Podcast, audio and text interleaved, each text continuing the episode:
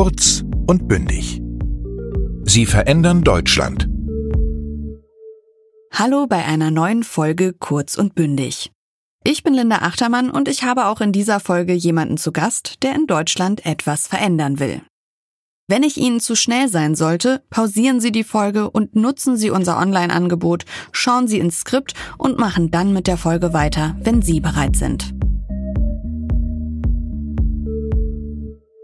Wir behandeln in dieser Folge ein recht spezielles Thema, nämlich das Thema Blutspende. In Deutschland gibt es ähnlich wie in anderen europäischen Mitgliedstaaten Regelungen, die Menschen mit einer bestimmten sexuellen Orientierung oder Identität nur unter besonderen Umständen erlauben, Blut zu spenden. Zumindest bis zum September 2021. Denn seit diesem Monat gibt es ein neues sogenanntes Transfusionsgesetz. Auch dank Aktivisten wie Lukas Havrilak, der 2020 eine Petition für eine Änderung des Transfusionsgesetzes gestartet hat, die bis dato von rund 70.400 Menschen unterschrieben wurde.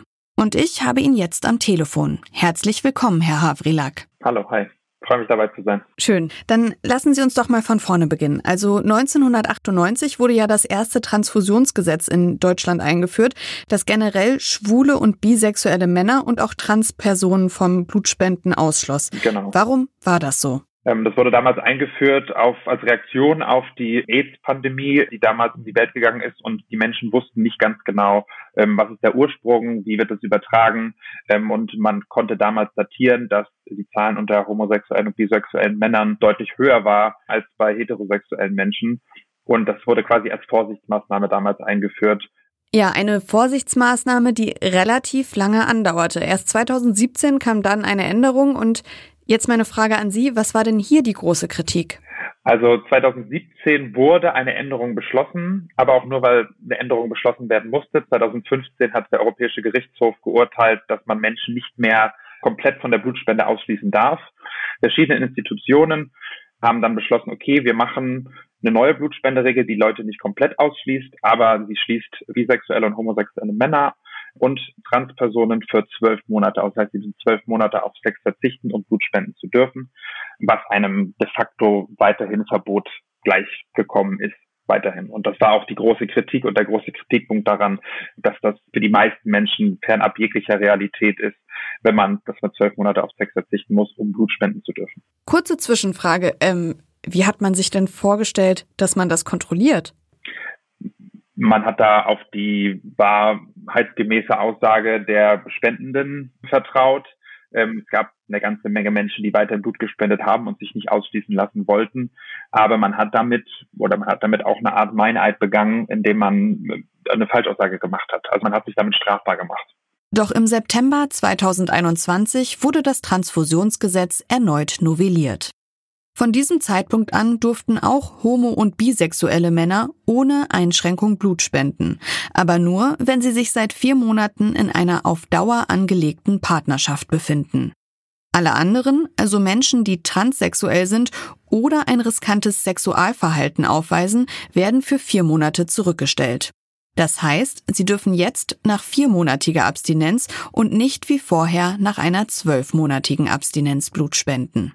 Aber heterosexuelle Menschen, die keine wechselnden GeschlechtspartnerInnen haben, die dürfen weiterhin sofort spenden. Sobald aber ein homo- oder bisexueller Mann oder eine Transperson Geschlechtszwecke hatte, e-, egal ob das geschützt ist, egal ob die Person zum Beispiel äh, Prophylaxe-Medikamente wie die PrEP nimmt, das ist, das ist egal. Sie werden weiterhin als, als Risiko dargestellt und, und, und diesen Gruppen wird generell Promiskuitivität vorgeworfen. Das ist halt echt äh, äh, immer noch eine Diskriminierung. Natürlich ist es ein großer Schritt, aber immer noch die Diskriminierung nicht beseitigt.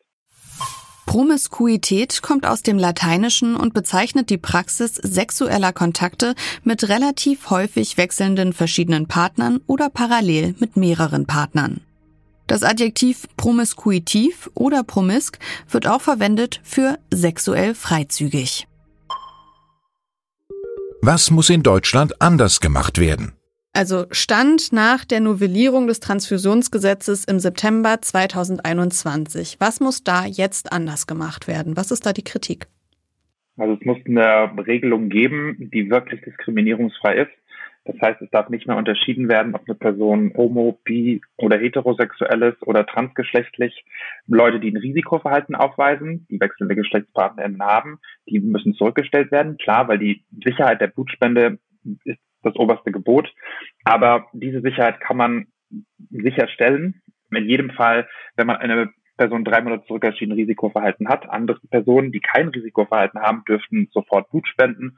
Und solche Regelungen gibt es zum Beispiel auch seit diesem Jahr in England, Schottland und Wales, die bei der, bei der Blutspende einfach fragen, haben sie wechselnde GeschlechtspartnerInnen? Wenn ja, werden sie drei Monate zurückgestellt. Wenn nicht, dürfen alle sofort spenden und es ist komplett diskriminierungsfrei. Und so würde ich mir das in Deutschland auch vorstellen und habe auch die große Hoffnung, dass unter Umständen eine zukünftige Bundesregierung in Deutschland das auch so umsetzt. Zum wissenschaftlichen Hintergrund. Blutspenden werden zwar auf Krankheiten untersucht, trotz spezieller Testverfahren können HIV-Infektionen aber erst spätestens nach vier Monaten sicher ausgeschlossen werden. Eine Blutspende ist allerdings nur höchstens 42 Tage haltbar. Daher kann man eine Spende nicht grundsätzlich vier Monate lang liegen lassen und so etwa auf die Befragung nach der sexuellen Orientierung verzichten, argumentiert die Deutsche Ärztekammer. Homo- und bisexuelle Männer stellen auch nach neuesten Untersuchungen mit 61,5 Prozent immer noch die größte Gruppe bei den HIV-Neuinfektionen. Heterosexuelle machen 25 Prozent aus.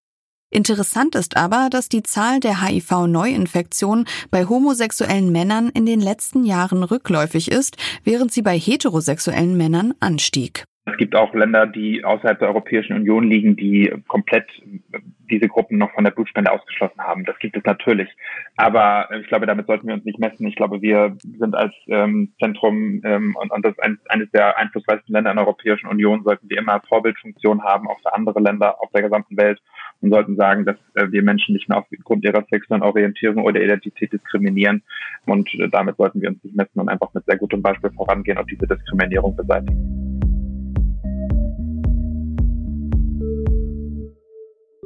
Wie können diese Veränderungen auf den Weg gebracht werden?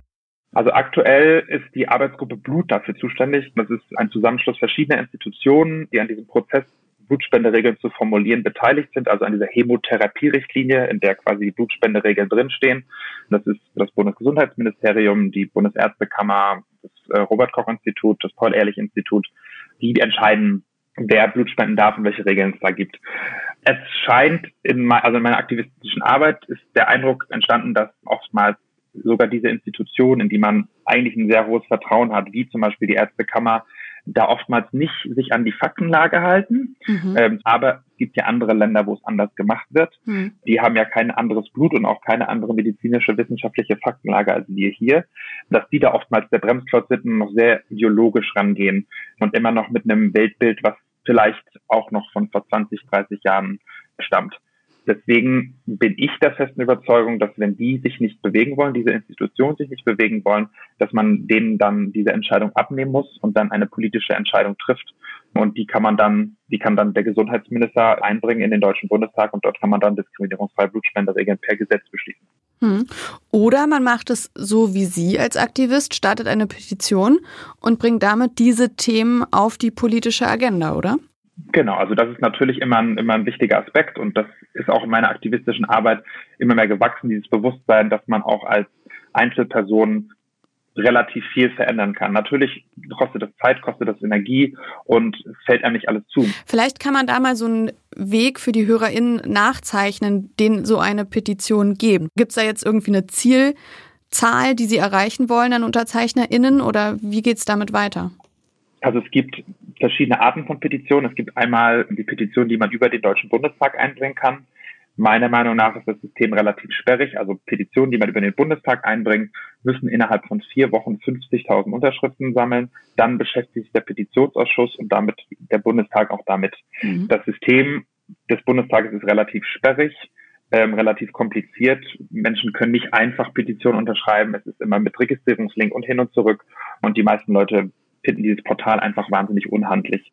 Dann gibt es natürlich noch die andere Art von Petitionen, die außerhalb ähm, des Bundestages passieren, die auf Petitionsplattformen passieren, wie zum Beispiel change.org. Und die haben natürlich keine gewisse Kennzahl. Da geht es nur darum, möglichst viele Unterschriften zu sammeln, um dadurch den öffentlichen Druck zu erhöhen. Irgendwann mit den EntscheidungsträgerInnen in Kontakt zu treten und zu sagen, wir haben jetzt hier 75.000 Unterschriften oder 100.000 oder 50.000 oder auch nur 1.000 Unterschriften gesammelt und die würden wir gerne übergeben, weil den Leuten ist wichtig, dass diese Veränderung zustande kommt. Lukas Havrilaks Petition für eine Änderung des Transfusionsschutzgesetzes läuft auf change.org auch jetzt noch, da sie die grundsätzliche Abschaffung von Diskriminierung bei der Blutspende fordert. Was ist das größte Hindernis bei dieser Veränderung? Das ist zum einen, glaube ich, die Tatsache, dass Menschen in Entscheidungspositionen sitzen, vor allem in diesen Institutionen, von denen ich gesprochen habe, die da vermutlich schon seit den 80er Jahren sitzen und vielleicht da auch noch ein sehr ähm, veraltetes Bild von Sexualität haben und auch von sexueller Aufklärung und von geschlechtlicher Vielfalt und von sexueller Vielfalt und da nicht wahrhaben wollen, dass das halt einfach zu unserem Leben dazugehört, dass es das immer gab. Und ähm, das, also das ist wirklich, glaube ich, für mich aktuell meiner Erkenntnis nach der größte Stolperstein. Auch für Lukas Havrilak steht der Schutz von Menschen, die letztendlich eine Blutspende bekommen, an erster Stelle. Dennoch legen die steigenden Ansteckungszahlen mit HIV besonders unter heterosexuellen Menschen nahe, dass HIV schon lange nicht nur mehr ein Problem der queeren Community ist. Auf Gleichheit beruht auch die Lieblingsredewendung von Herrn Havrilak. Es geht den Menschen wie den Leuten. Also im Endeffekt sind wir alle gleich und müssen irgendwie, gehen alle durch irgendwas durch und das, das kann man in verschiedenen Kontexten benutzen, aber ähm, eigentlich hat jeder irgendwie sein Päckchen zu tragen. Kurze Zeit nach unserem Gespräch wurde der Koalitionsvertrag von FDP, SPD und Grünen veröffentlicht. Tatsächlich ist dort auf Seite 120 zu lesen, dass die Ampelkoalition sich auf das Vorhaben geeinigt hat, das Blutspendeverbot für homo- und bisexuelle Männer und transsexuelle Menschen aufzuheben. Zur Not auch per Gesetz. Ich bin Linda Achtermann und jetzt sind Sie gefragt. Schauen Sie doch einmal auf die Internetseite des Goethe-Instituts und dem Europanetzwerk Deutsch. Das Skript, eine Vokabelliste und ein Arbeits- und Lösungsblatt zu dieser Folge gibt es wie immer unter www.goethe.de slash kurz und bündig. Ich hoffe, dass Sie Lust haben, auch in der nächsten Folge wieder eine spannende Person kennenzulernen und würde mich freuen, wenn wir uns wiederhören. Tschüss! Der Podcast Kurz und Bündig ist eine Zusammenarbeit der Apparat Multimedia GmbH und des Europanetzwerk Deutsch. Das Auswärtige Amt und das Goethe-Institut fördern mit dem Programm Europanetzwerk Deutsch seit 1994 die deutsche Sprache als Arbeits- und Verfahrenssprache in den europäischen Institutionen. Moderation Linda Achtermann